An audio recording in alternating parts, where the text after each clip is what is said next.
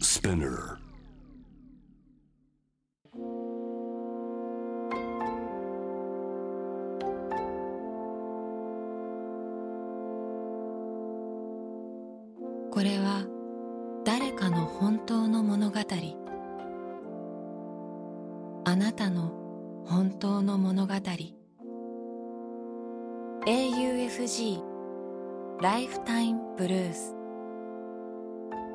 This program is brought to you by au フィナンシャルグループ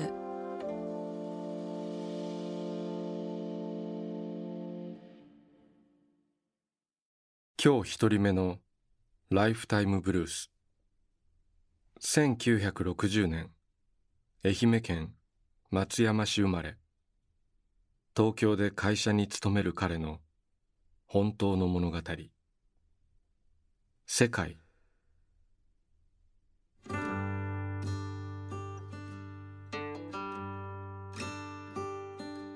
子供の頃早く四国から出たかった。勉強机の前に貼った日本地図を眺めては山口県から青森県まで大きな陸続きの本州に憧れていた。その地図は父が飛行機の中でもらったルートマップだ。私は自由に憧れ飛行機が好きになり大学では航空力学を学ぼうと思っていた。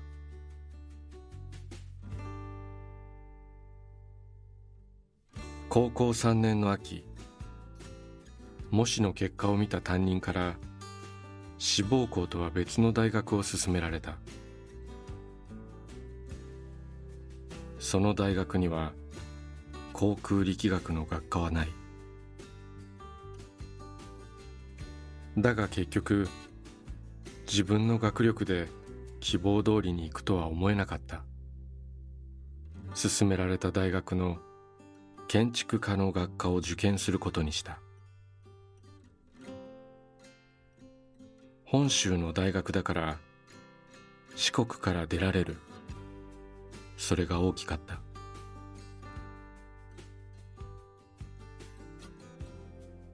受験に向かう時に初めて乗った飛行機。とても興奮した。飛行機の窓から見える四国はとても小さく見えた。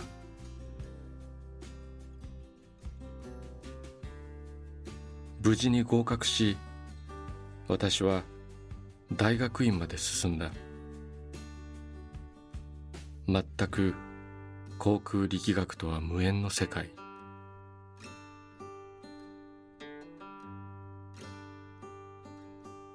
唯一学部の授業で学んだ流体力学だけが飛行機に関連する内容だった。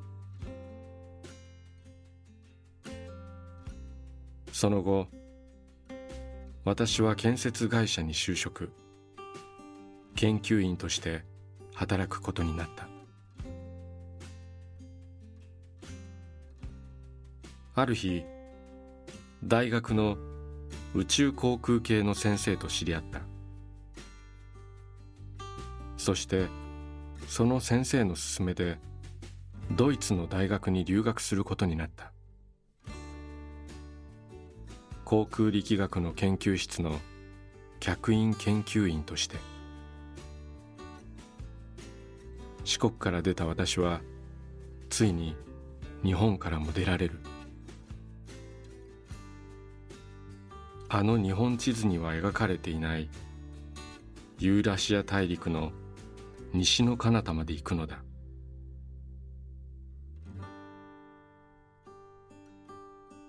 ドイツ語なんて学んだこともなかった私だが言ってみればどうにかなった。いろんなことがあった。2年間の留学生活だった。帰国後は元の建設会社で飛行機とは無縁の世界に戻ったが JAXA のお手伝いの仕事をすることもあった。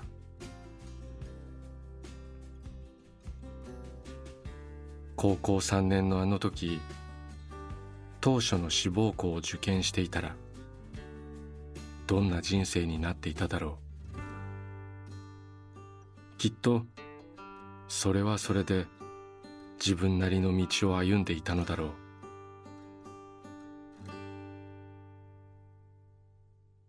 今の自分はそうまんざらでもないと思う。何が自分に向いているのか何をしたいのかではなく与えられた役割を自分なりに工夫して乗り越えれば結果はついてくるのだ。社会人としての人生もほぼ終わりを迎える今。そんなことを思っている。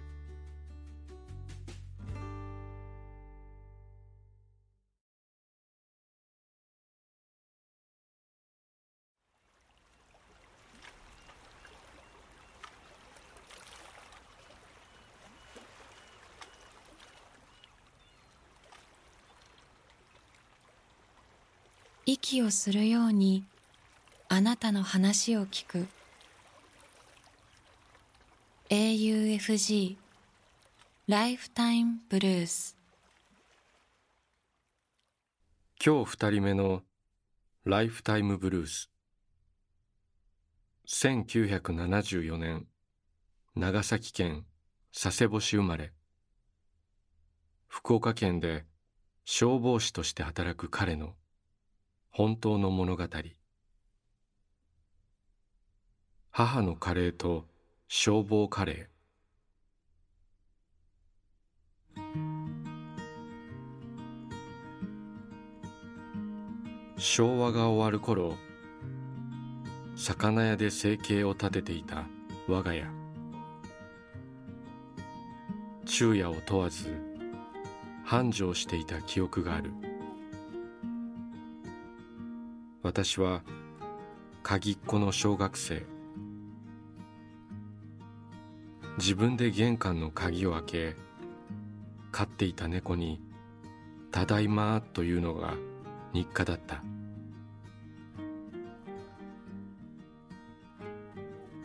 忙しい店で働く元気な母は半ドン授業の土曜の朝お昼はこれを食べとってねと優しく私に伝えた。それは残念ながら出来合いの惣菜やカップ麺だった。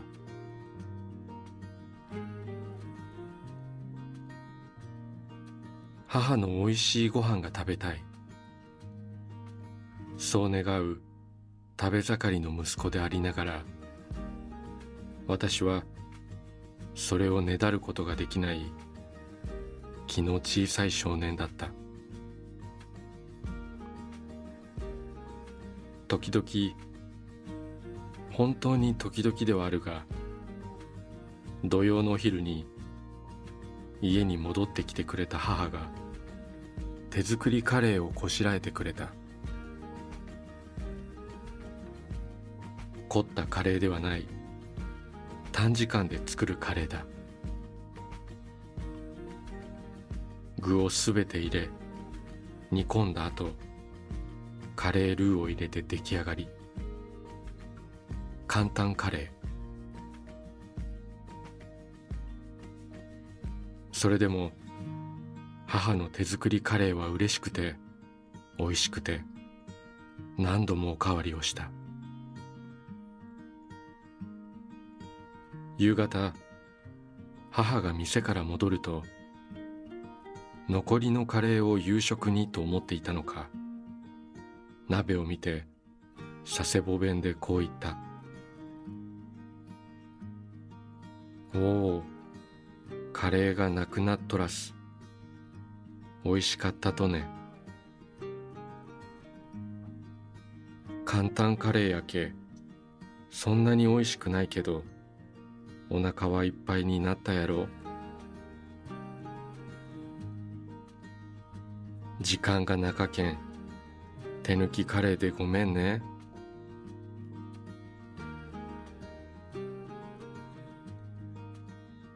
食べ尽くされた鍋の中を母は困ったようにでも嬉しそうに見つめていた。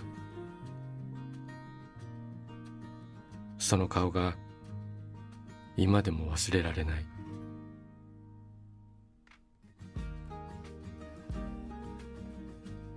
月日は流れ私は地元で働く消防士となった。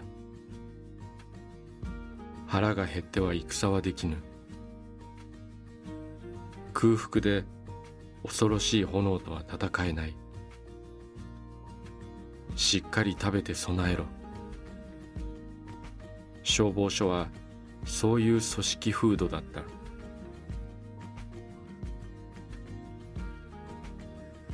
日曜のカレー作りが恒例の消防署だった。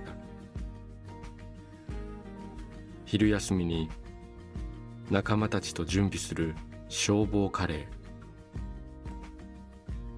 母の簡単カレーしか知らなかった私にとってそれは衝撃のカレーだった。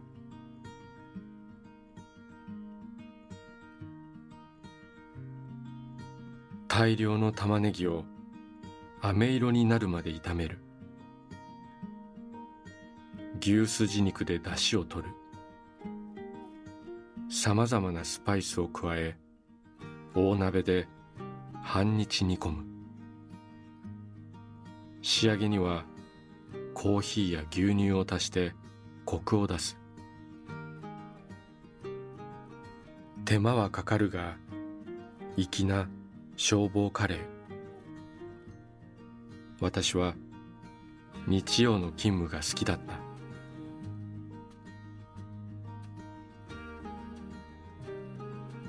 ある時私は母の誕生日プレゼントとしてカレーを振る舞うことになった。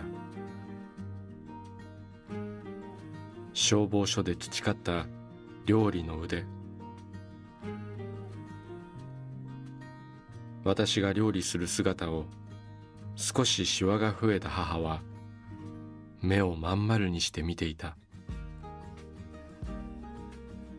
出来上がったカレーを一緒に食べた。母は何も言わず黙って食べていた。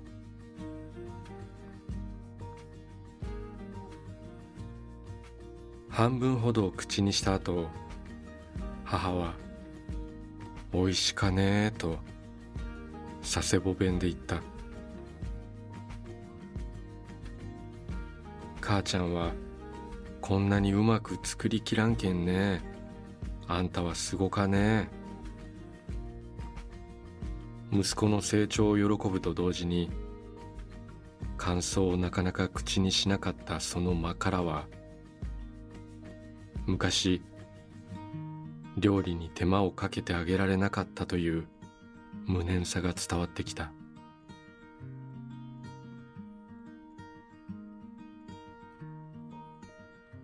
しかしと私は思う。消防カレーと母のカレー。深い旨みがあるのはやっぱり母のカレーだ。手間よりも愛情が一番の隠し味となる。まだまだ母にはかなわない。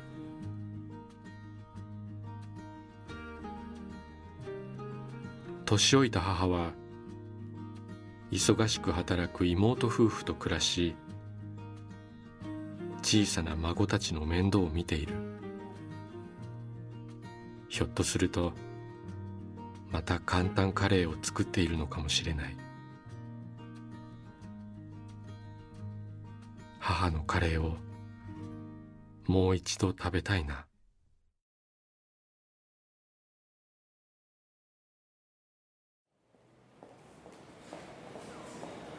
あなたの物語に耳を澄ます。AUFG ライフタイムブルース今日3人目のライフタイムブルース。1965年九州熊本生まれ。東京で会社に勤める彼女の本当の物語。父の終戦。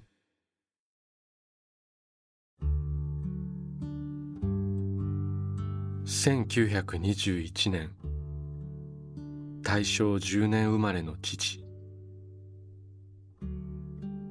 もし生きていれば今年101歳。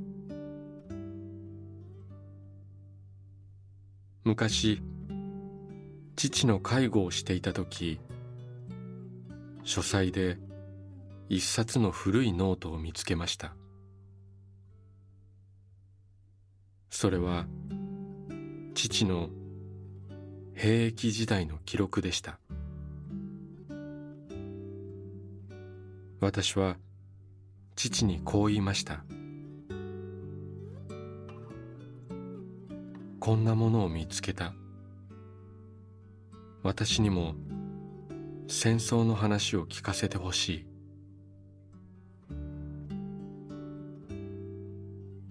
喉頭がんで声が出せなくなっていた父に筆談でいいのでと頼み込んだところ父は苦虫を噛みつぶしたような顔で首を横に振りました。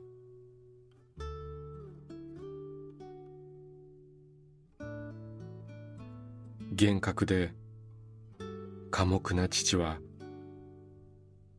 子供とあまり口を聞かず戦争の話は一切しませんでした。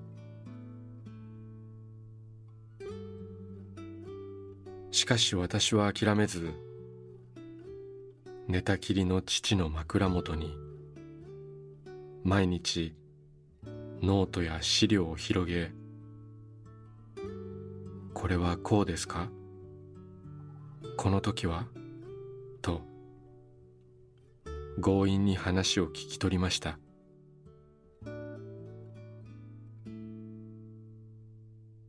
そして何とか原稿がまとまったのは父が亡くなった年の12月。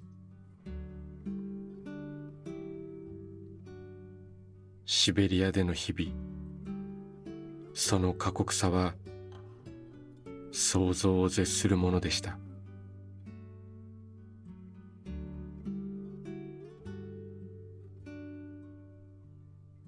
昨年生誕100年を記念して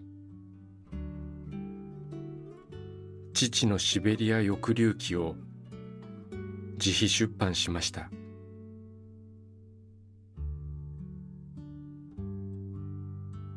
今年92歳になる母に本を送りました。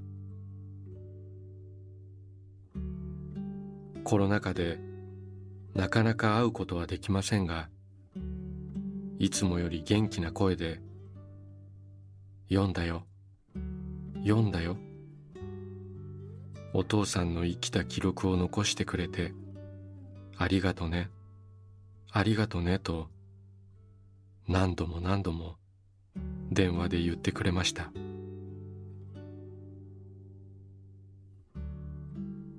そして母は自分自身の戦争体験も語ってくれました。終戦の翌日中学生だった母は奉仕作業の荷物を回収するため阿蘇山へ行ったそうです。その時戦争は終わったぞと武器のようなものを山に埋めている人がいたとか。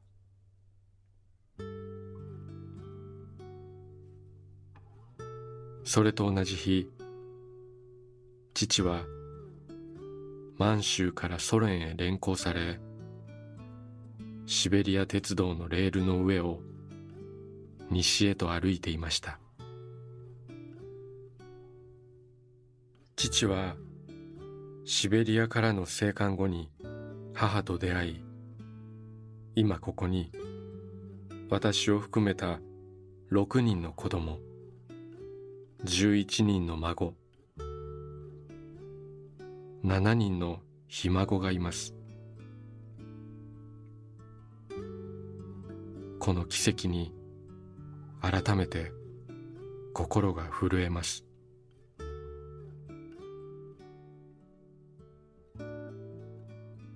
小学校3年生の姪っ子が言いました。ひいおじいちゃんが一生懸命つないでくれた命大事にしないとね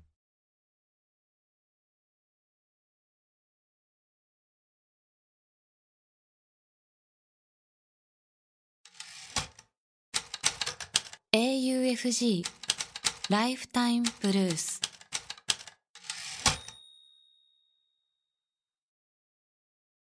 今日4人目のライフタイムブルース。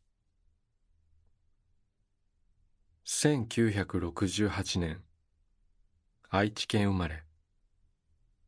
名古屋で自営業をする彼女の本当の物語。忘れ物。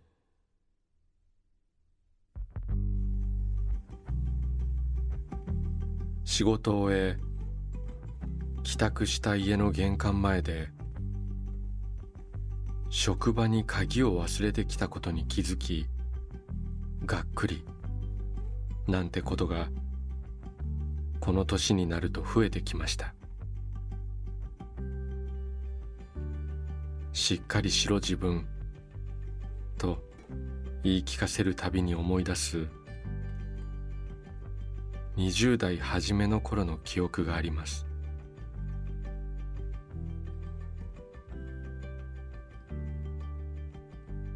念願かなった新卒での就職。配属先の神戸での初めての一人暮らしはワクワクと少しの緊張感。新しい経験の連続。ドタバタの毎日でした。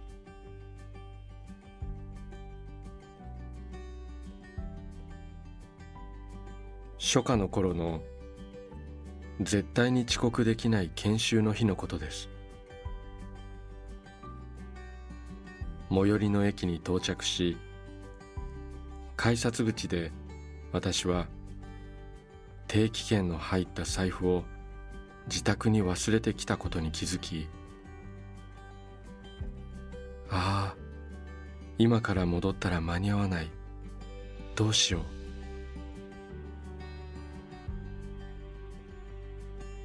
私は厚かましく恥ずかしいのですが次の瞬間迷いもせず少し年上くらいの駅員さんにこうお願いしたのです。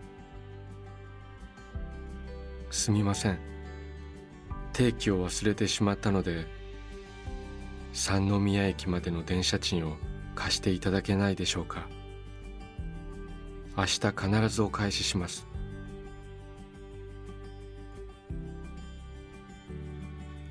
その駅員さんはポケットに入っていた自分の財布から千円札を取り出すと「急いで」と一言にっこり笑顔でお札を渡してくれたのです。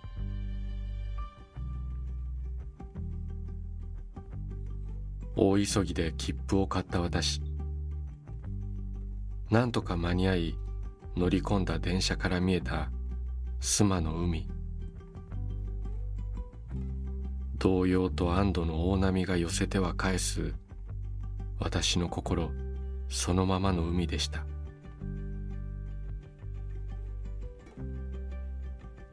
翌日お借りした千円はきちんとお返ししました。情けないような恥ずかしいようなありがたいこの一件を私は折に触れて思い出します。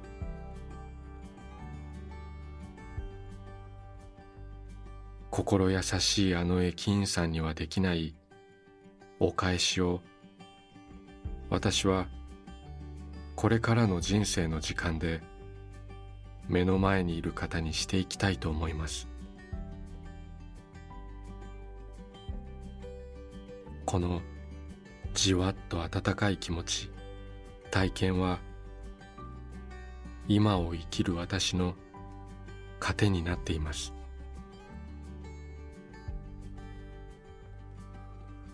あの駅員さんのような優しい笑顔をあなたは今持っていますか？と。私は自分に言いながら生きています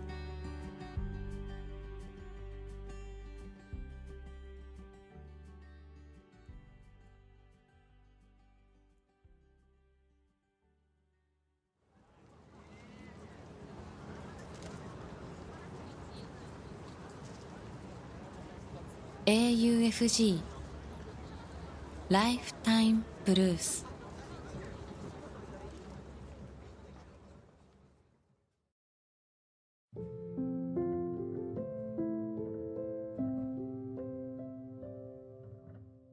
小田切城のナビゲートでお送りしてきました「ライフタイムブルース」いかがだったでしょうか？この番組では皆さんからのライフタイムブルース人生の物語を募集しています。物語の条件は事実であること。ただそれだけです。短くて構いません。内容テーマスタイルすべて自由です。人生を変えた出来事。日々のちょっとしたこと。家族や友人。ペットの話。旅の思い出。何でも構いません。あなたがこれはちょっと紙に残しておきたいなと思うことを番組ホームページの投稿欄に書いて送信してください。今まで物語なんて書いたことがないという人も心配はいりません。LINE やメールをするように気軽に書いてみてください。送られた物語は必ずすべて目を通します。そして皆さんからの物語を毎週番組で紹介します。応募方法詳細は番組ホームページを見てください。ライフタイムブルース。それではまたここでお会いしましょう。小田切城でした。